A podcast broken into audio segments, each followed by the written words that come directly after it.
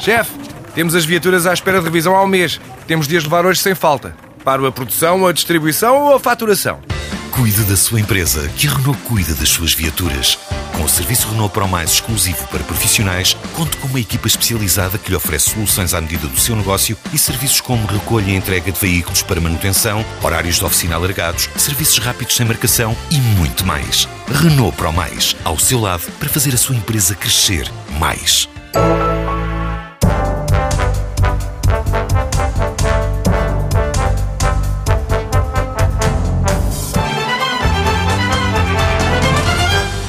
António Tomás Correia está à frente do Monte Pio desde 2008, quando sucedeu a José Silva Lopes, subindo da vice-presidência para a liderança do banco e da Associação Mutualista. Antes passou por várias instituições financeiras no estrangeiro e em Portugal, incluindo a Caixa Geral de Depósitos. Boa tarde. Eh, o Monte Pio anunciou esta semana a intenção de fazer um aumento de capital no valor de 200 milhões de euros, subscritos pela Associação Mutualista, através de investidores institucionais. Por que é que este aumento de capital não foi aberto a pequenos investidores? Bom, em primeiro lugar, muito obrigado pelo convite para estar aqui convosco. É um prazer muito grande vir à TSF. Uh, relativamente à questão que me coloca, enfim, nós entendemos que uh, é preferível mobilizar uh, capitais provenientes quer da Associação Mutualista, quer de investidores institucionais, na medida em que isso seja possível, Uh, num quadro em que o funcionamento do mercado e as relações com os pequenos investidores nem sempre é bem percebida. E, portanto, pensamos que esta é a melhor via, aquela que levanta e que suscita menos dificuldades e que nos permitirá, não é. Não é recompor o rácio de capital no sentido de termos problemas com o rácio de capital. A Caixa Económica do Montepio cumpre com os requisitos de capital, mas nós temos vindo a desenvolver a nossa atividade no relacionamento com a economia, sobretudo com as empresas fora da construção civil, e queremos continuar a fazê-lo. Pensamos que isso é bom para a economia, para o país, para o emprego, e ter capital para isso é absolutamente decisivo. No aumento de capital de 2013, o Montepio envolveu uh, os clientes, uh, os pequenos investidores, uh, em unidades de participação, o que foi criticado pelo presidente da CMVM. Carlos Tavares disse que estes produtos acarretam riscos que os subscritores podem não conhecer. Não teme que este venha a ser um caso como o do papel comercial do BES? Não, isto não tem nada a ver com o papel comercial do BES, não tem rigorosamente nada a ver com isso. Uh, uh, eu não, não, não, ouvi as declarações do Sr. Presidente da CMVM e, portanto, não as posso comentar e não vou comentá-las. Uh, a única coisa que posso dizer é que o processo de autorização de, de, do Fundo de Participação do Montepio foi um processo acompanhado a par e passo pela CMVM.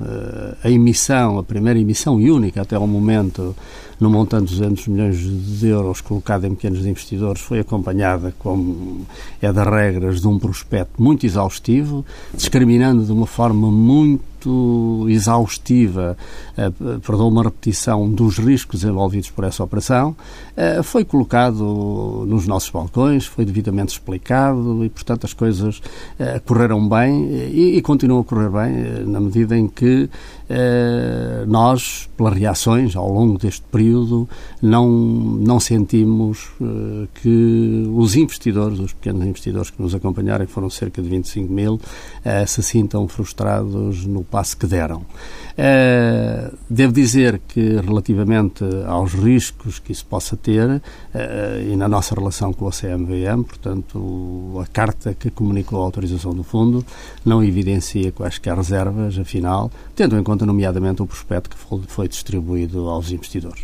Fazemos-lhe esta pergunta porque têm também sido apontadas semelhanças entre o modelo de governação do Grupo Montepio e, do modelo de, e o modelo do Grupo Espírito Santo.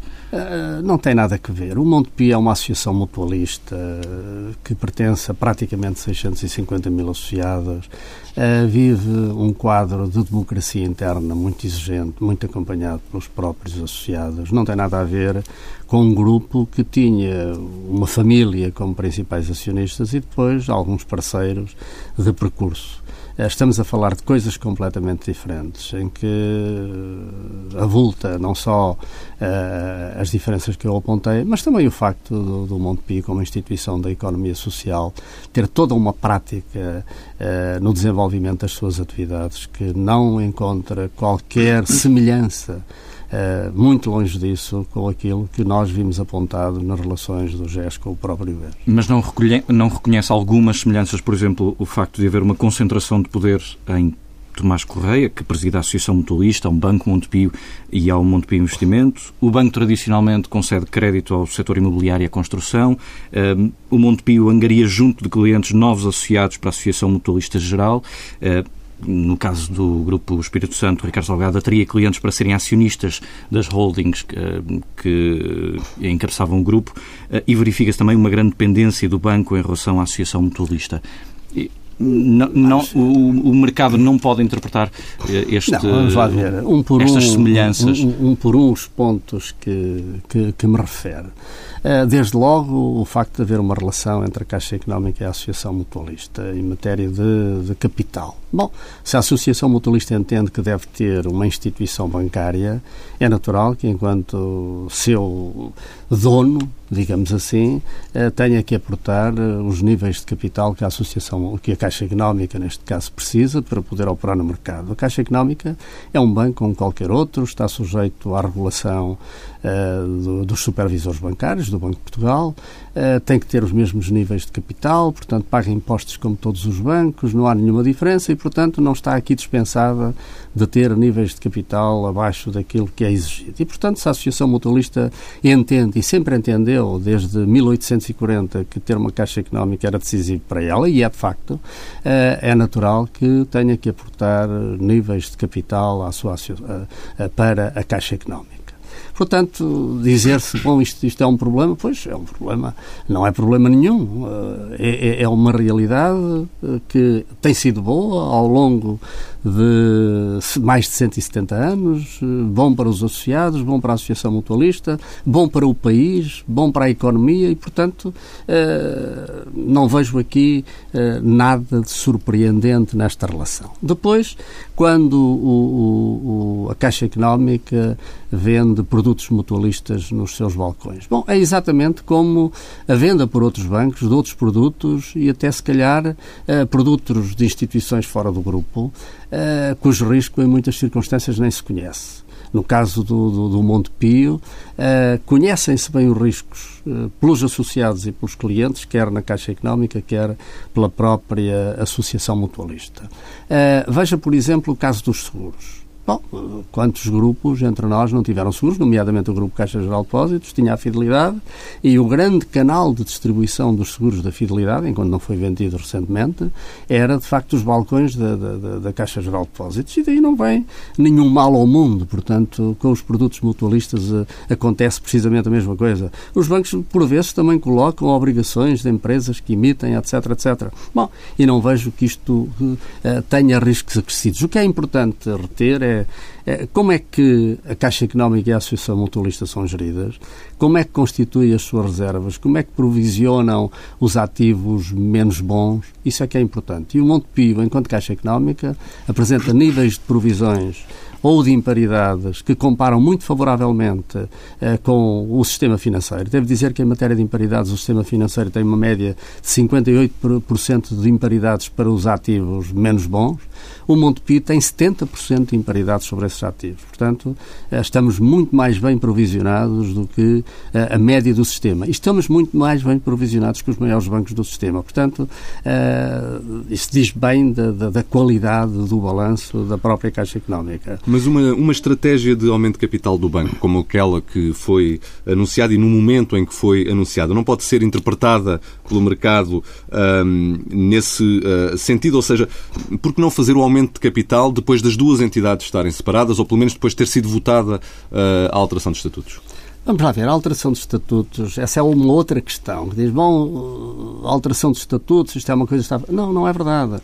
A alteração de estatutos e a separação dos órgãos de gestão da Associação Mutualista da Caixa Económica é uma aspiração muito antiga e que constituiu, na parte que me diz respeito, uma bandeira para, que, para, para ser realizada muito mais cedo do que aquilo que está a acontecer agora. Tanto assim que sem qualquer, sem que ninguém se lembrasse disso, sem qualquer suporte ou exigência por parte dos legisladores ou reguladores, o Montepio, em 2012, separou de facto os órgãos de gestão da Associação Mutualista e da Caixa Económica.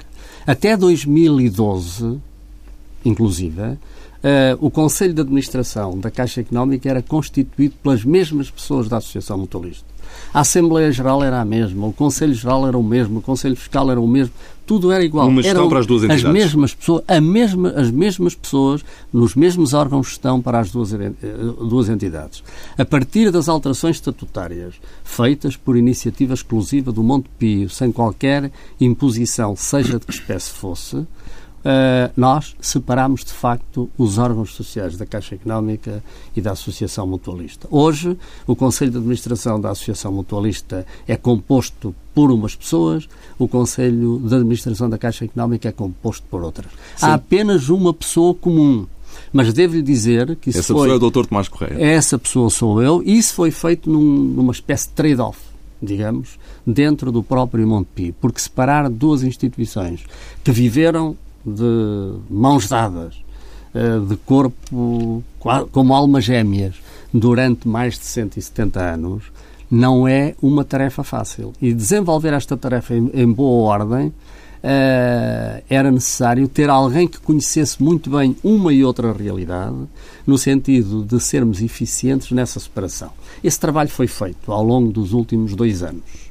E, portanto, estamos agora em condições de dar o salto. A alteração estatutária que está a ser feita, ela é meramente para responder às exigências do novo regulamento das instituições financeiras e aproveitamos, já por antecipação relativamente mesmo ao fim do mandato, para dizer que não há eh, lugar eh, à existência de um membro da administração da Associação Mutualista na Caixa Económica e uma outra coisa, acabar com os lugares por inerência no Conselho Geral e Supervisão. Na revisão de 2012, nós criámos um Conselho Geral e Supervisão que só existe na Caixa Económica, não existe na Associação Mutualista, uh, mas os lugares são todos preenchidos por inerência e agora vão ser preenchidos Mas quando é que, apenas quando é que, por eleição quando da Assembleia é que Geral. os clientes da Caixa Económica, quando é que o país, no fundo, vai ver na Associação Mutualista e na Caixa Económica dois líderes diferentes? Na prática? Quando é que isso vai acontecer? Eh, eu creio que é uma coisa que dentro de dois, três meses estará, estará concluído. Uhum. Uh, em boa ordem, de uma forma natural, sem imposições de ninguém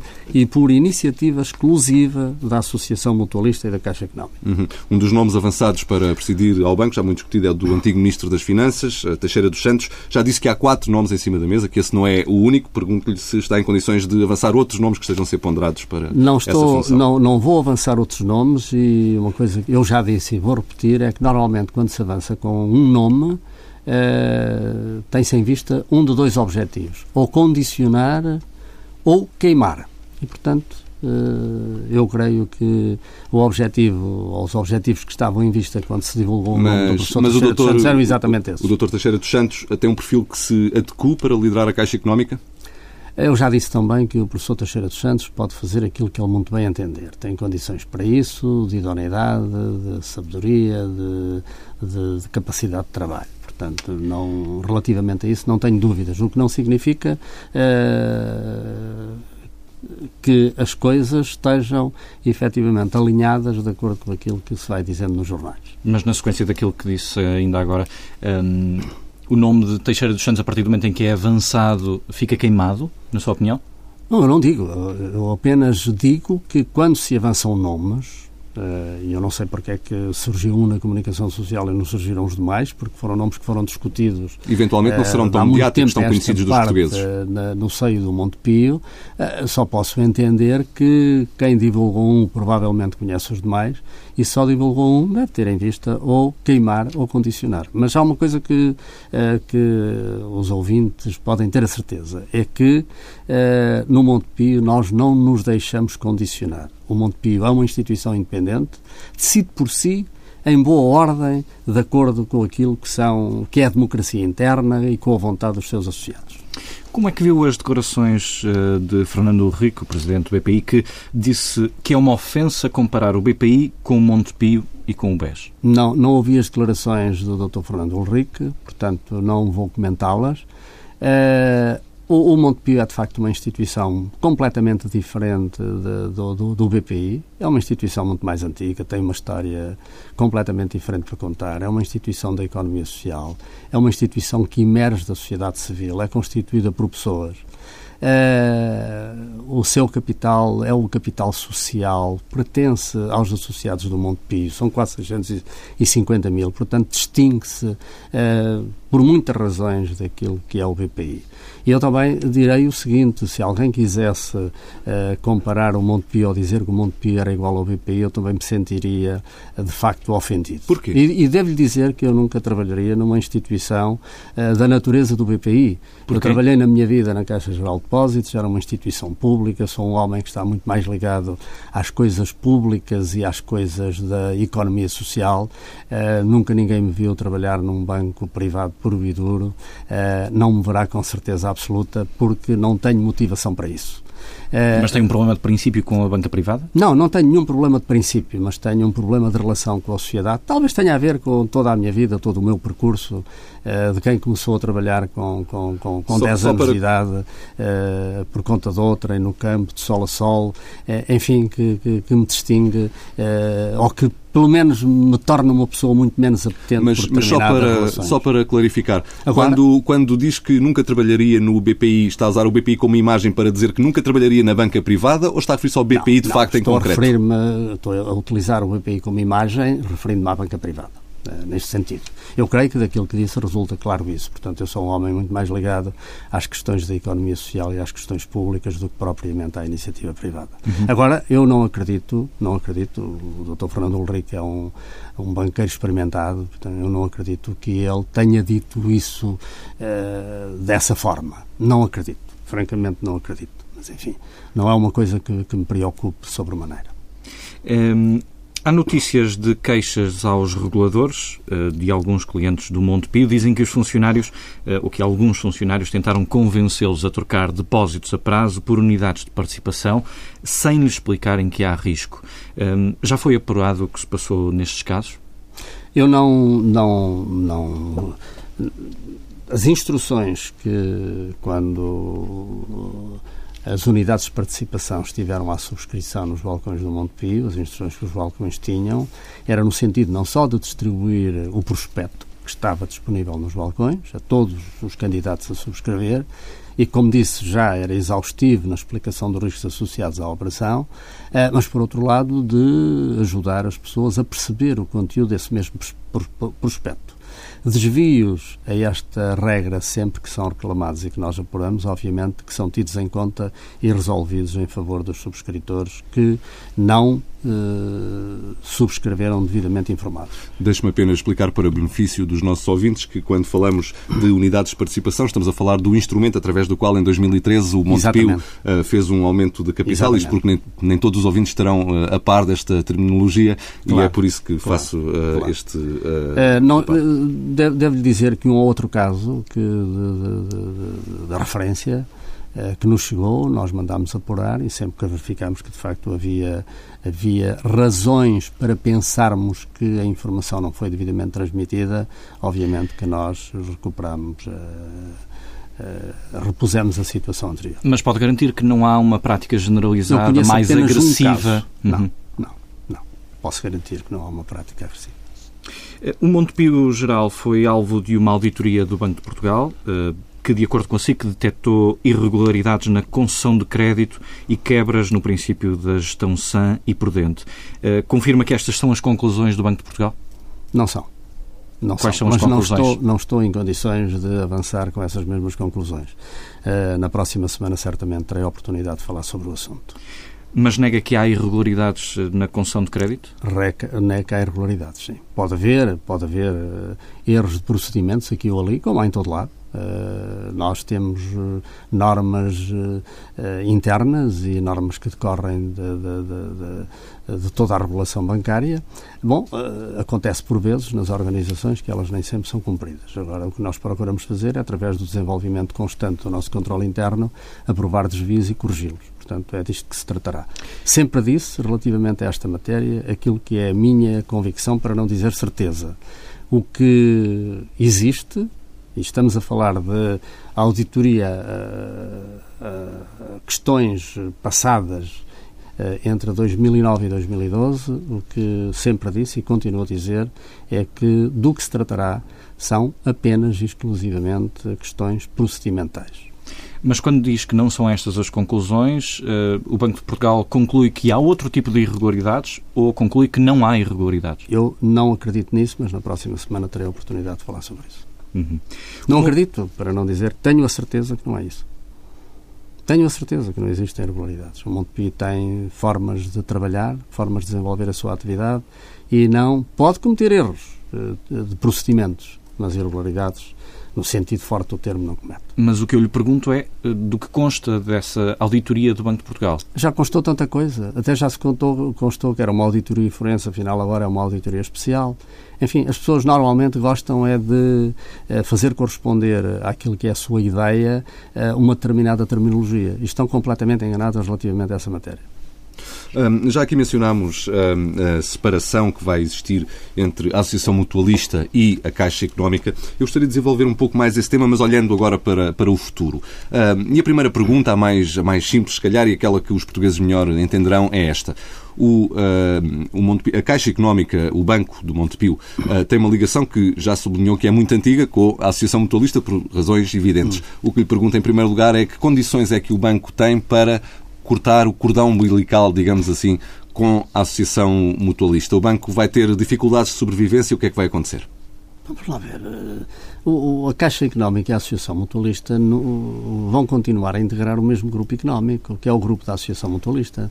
A Associação Mutualista é a cabeça daquele grupo. A Associação Mutualista é a razão de ser de todo aquele grupo.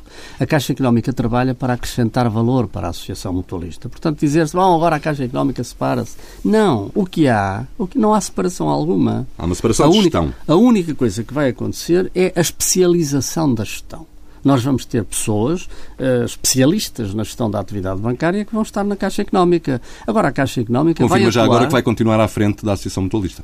Eh, vou continuar à frente da Associação Mutualista. Sim. sim. Um... E vou fazer parte do Conselho Geral e de Supervisão da Caixa Económica. Uhum. Uh, esta uh, separação também, de alguma forma, abre a porta uh, à entrada de privados no futuro no, na Caixa Económica. julgo que será essa a intenção de longo prazo, ou não? Não, não, não, não creio. A Caixa Económica, com a sua natureza, não admite capital privado se não via fundo de participação. Uhum. se um dia o legislador, o regulador, vierem a entender que a Caixa Económica tem que assumir uma outra natureza, Uh, bom, aí podem-se colocar questões relativas à, à, à, à, participação de outro tipo de investidores na Caixa Económica, que nessa altura não será uma Caixa Económica, portanto, mas isso uh, são contas de outro rosário. Mas seria desejável que isso acontecesse?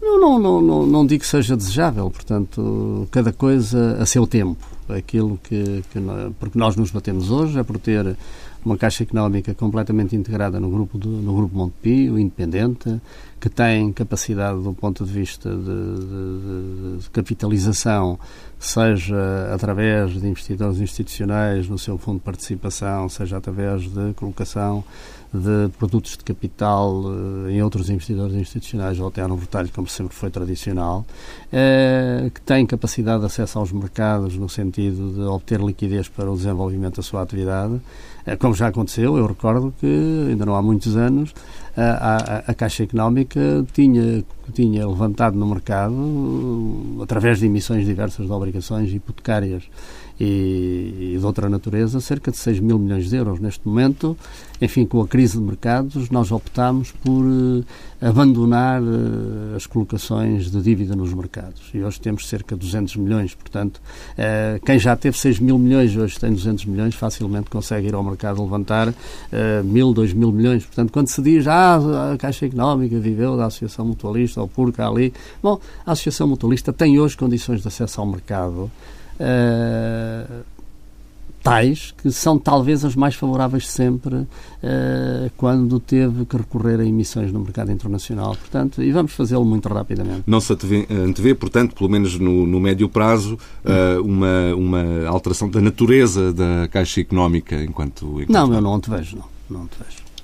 Os 3.900 trabalhadores do banco têm razões para recear esta separação de que temos falado? Não, não tenho nenhuma razão para separar. A, a, política de recursos humanos é uma política que corresponde à nossa política de responsabilidade social interna, uh, que assenta desde logo no respeito pelos postos de trabalho. Veja que o Montepio, ao longo deste período de crise, uh, não aumentou os postos de trabalho e, e, não reduziu significativamente, portanto, não tivemos uma política agressiva de, ajuste, de ajustamento dos nossos custos de, de estrutura, Sendo certo que aquilo que será a velocidade de cruzeiro do Montepio em termos de produto bancário uh, e de custos operacionais aponta para um rácio muito alinhado com aquilo que são as melhores práticas no sistema financeiro.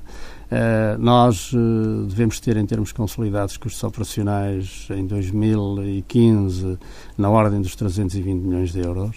Uh, para produto bancário que deve ultrapassar os 500 milhões de euros. Portanto, estamos aqui a falar uh, de um rácio de, de, de, custos operacionais sobre produto bancário de 60% de número o que está alinhado perfeitamente com a prática em Portugal e com aquilo que é a média europeia. Muitas vezes pensa-se que os bancos em Portugal têm custos muito significativos, uh, que o, o rácio de custos operacionais sobre produto bancário é muito elevado, mas não é está alinhado com a média europeia.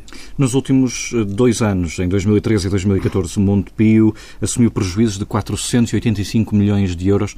Um, ehm, para quando um regresso aos uh, resultados positivos? O, o Montepio Caixa Económica. Exato, o Banco Montepio. O Banco Montepio. o Montepio Caixa Económica, o que é natural. Quando uma instituição bancária tem uma ligação quase exclusiva à economia portuguesa, que é o caso do Montepio, às famílias e às empresas, é muito natural que as dificuldades das famílias e das empresas, que não, não podemos camutear, porque existiram e ainda existem, eh, tenham gerado muitas dificuldades para que eles pudessem cumprir com o serviço da dívida. E isto, naturalmente, traduziu-se em, em imparidades muito significativas no caso da Caixa Económica, portanto, no Monte Pio. Uh, houve um período em que, através de reestruturações, reforço de garantias, uh, foi possível fazer face a essa calamidade, mas, uh, de facto, em 2013 e 2014 houve um bater no fundo, do nosso ponto de vista, e nós tivemos que reconhecer de facto, perdas uhum. potenciais nessa matéria. Uhum. Mas isso traduziu-se, como já disse há pouco, em cobertura do, do, do crédito em risco por imparidades em 70% quando a média do setor está em 58%. Somos prudentes nessa matéria. Mas agora, em 2015, a economia portuguesa está com alguma recuperação? Poderemos esperar Mas, já uh, lucros Deixe-me voltar um pouco atrás. Agora, uhum. o, o, o Grupo Montepio não é comparável, ou a atividade de bancária do Montepio não é comparável com a atividade bancária no sistema financeiro. Em geral, os grupos financeiros em Portugal têm o banco como cabeça do grupo. E, e, portanto, os resultados consolidados refletem a atividade de todas as empresas do grupo. Uh, não acontece isso no Montepio. O banco praticamente só tem atividade bancária. Portanto, praticamente não, só tem atividade bancária. Há todo um conjunto de empresas que não consolidam no banco que têm resultados que não estão refletidos nesses. Uhum. O grupo Montepio, entre 2011 e 2014, uh, teve, teve perdas, mas apenas de 108 milhões.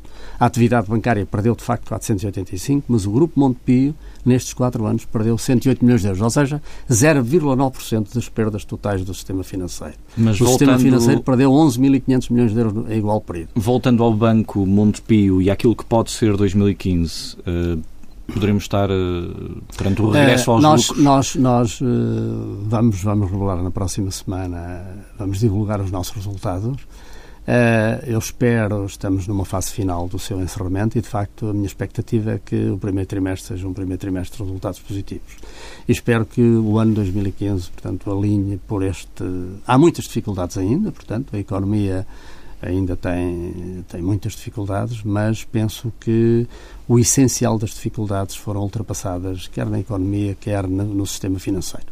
Mas há coisas ainda, uh, ainda, há, ainda há dificuldades, não vale a pena iludirmos quanto a isso, elas existem e, portanto, nós temos é que as enfrentar. Agora, estamos otimistas relativamente a 2015.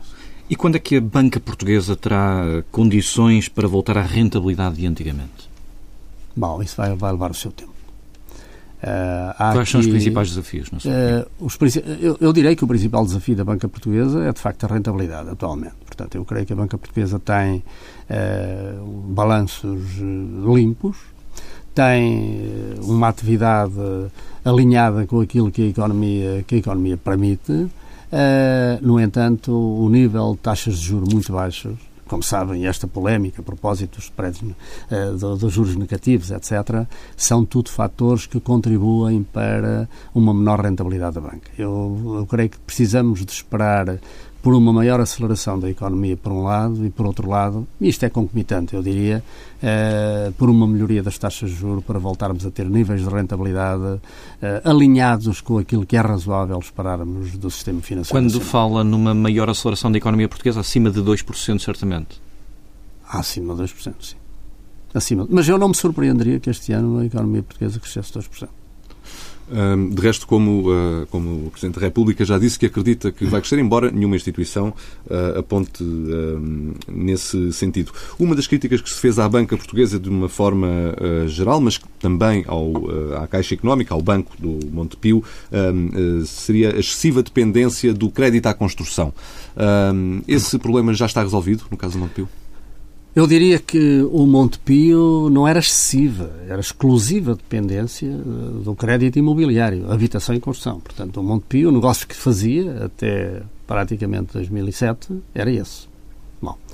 Eh, a nossa cota de mercado fora do setor da habitação e da construção era praticamente marginal. Hoje temos eh, mais de 6,5% de cota de mercado no crédito à economia. Falamos de- das chamadas empresas dos bens transacionáveis, para Aquelas facilitar que a exportam linguagem. para, para facilitar ainda mais. Portanto, diremos que são as empresas nós- que exportam. Nós partimos de uma cota marginal nesse segmento, ou praticamente inexistente, para uma cota que já ultrapassa os 6,5%.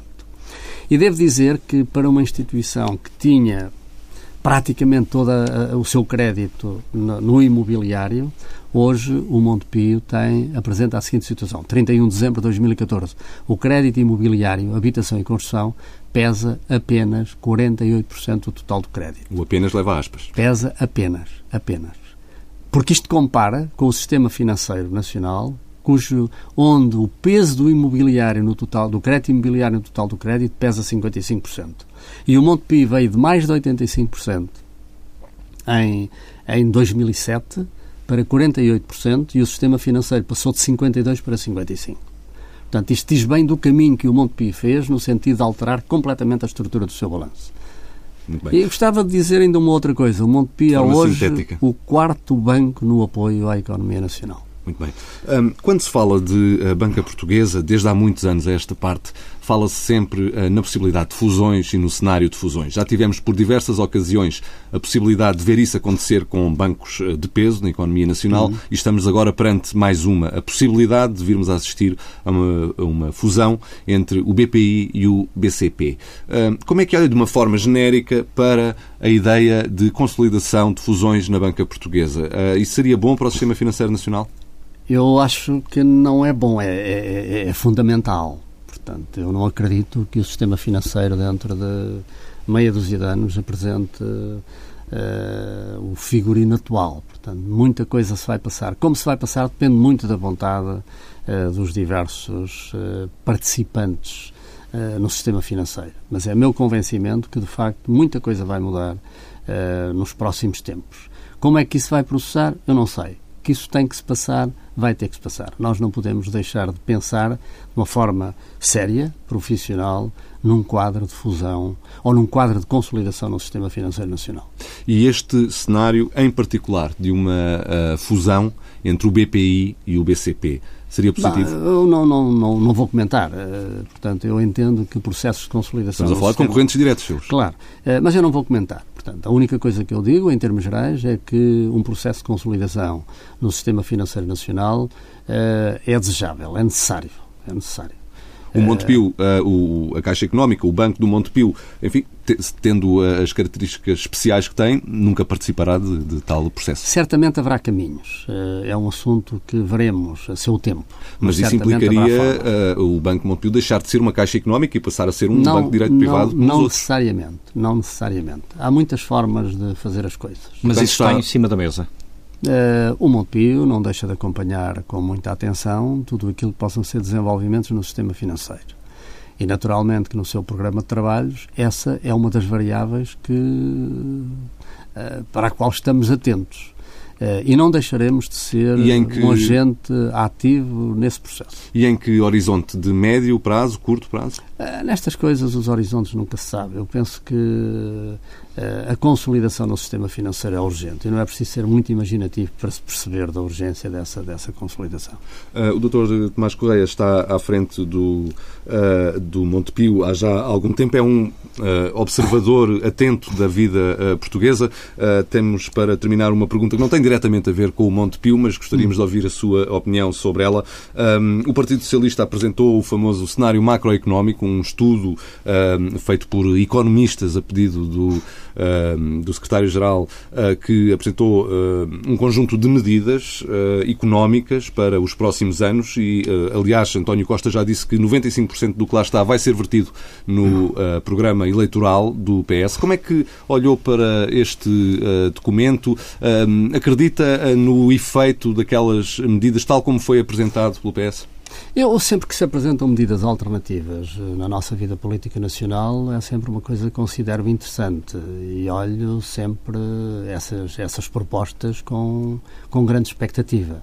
O que nós precisamos é ter propostas claras, propostas diferentes, que não vivamos todos aqui numa, numa mistura que, onde nada se distingue. É preciso que haja, de facto, a, a, a oportunidade de escolher sob propostas diversas, diferentes e que sejam claras para que todas as portuguesas e portugueses possam escolher. Uh, esta discussão em torno da, do cenário macroeconómico, das propostas uh, do PS para a legislatura ou potenciais propostas, enfim, é algo que eu olho com expectativa, com interesse uh, e que penso que teve, pelo menos, esta, esta, este mérito, é que permitiu separar as águas. Uh, e permite com certeza que cada um daqueles que se interessa por estas coisas e os, e os portugueses e os portugueses interessam se mobilizem de facto para uh, analisar, discutir, uh, ponderar depois sobre cada uma Mas das quando propostas olha para, e decidir em conformidade. Quando olha para as propostas uh, concretas e tem uma noção provavelmente mais apurada do que qualquer um de nós sobre aquilo que é o tecido económico nacional, até pelas razões que já apontou, que hum. aumentou até o crédito às empresas exportadoras, quando olha para propostas que prevêem, por exemplo, congelar a reforma do IRC ou baixar a TSU dos trabalhadores, leia-se as contribuições que os trabalhadores fazem para a segurança social, quando olha para estas propostas em concreto, vê medidas boas ou más? Vamos lá ver. Uh, tudo aquilo que vá no sentido de melhorar a competitividade das empresas é decisivo. Já lá vai o tempo em que nós resolvíamos esse problema através da desvalorização da moeda. Hoje, tendo uma moeda que partilhamos com outros países da União Europeia, nós temos que ganhar competitividade. E foi esse o caminho que se fez, uh, ou pelo menos a tentativa, a justificação que se fez portanto, durante o período de resgate. Eh, temos que ganhar desvalorização interna. Portanto, eh, a questão da desvalorização fiscal, eh, enfim, enfim, se nós não ganharmos competitividade, nós dificilmente conseguiremos competir no mercado alargado e estamos, obviamente, impossibilitados de cumprir com as nossas obrigações perante os credores internacionais. Portanto, medidas que vão nesse sentido eu vejo com bons olhos. Agora, há uma coisa também que para mim é muito clara. Uh, se nós não tivermos uma classe empresarial mobilizada, motivada, preparada, uh, enfim, eh, para desenvolver projetos empresariais, eh, para melhorar eh, a produtividade das suas empresas, para serem mais eficientes na utilização de matérias-primas, enfim, colocando, produzindo mais e melhor e a preços unitários mais baratos, nós dificilmente Mas as medidas concretas que eu referi são medidas que estão de olhos postos, digamos assim, no aumento do rendimento disponível para as famílias e não, uh, uh, não, não, tanto na competitividade das empresas. Quando se baixa o IRC, obviamente que há aqui uma vontade de, de, de E o que o PS propõe é congelar essa reforma.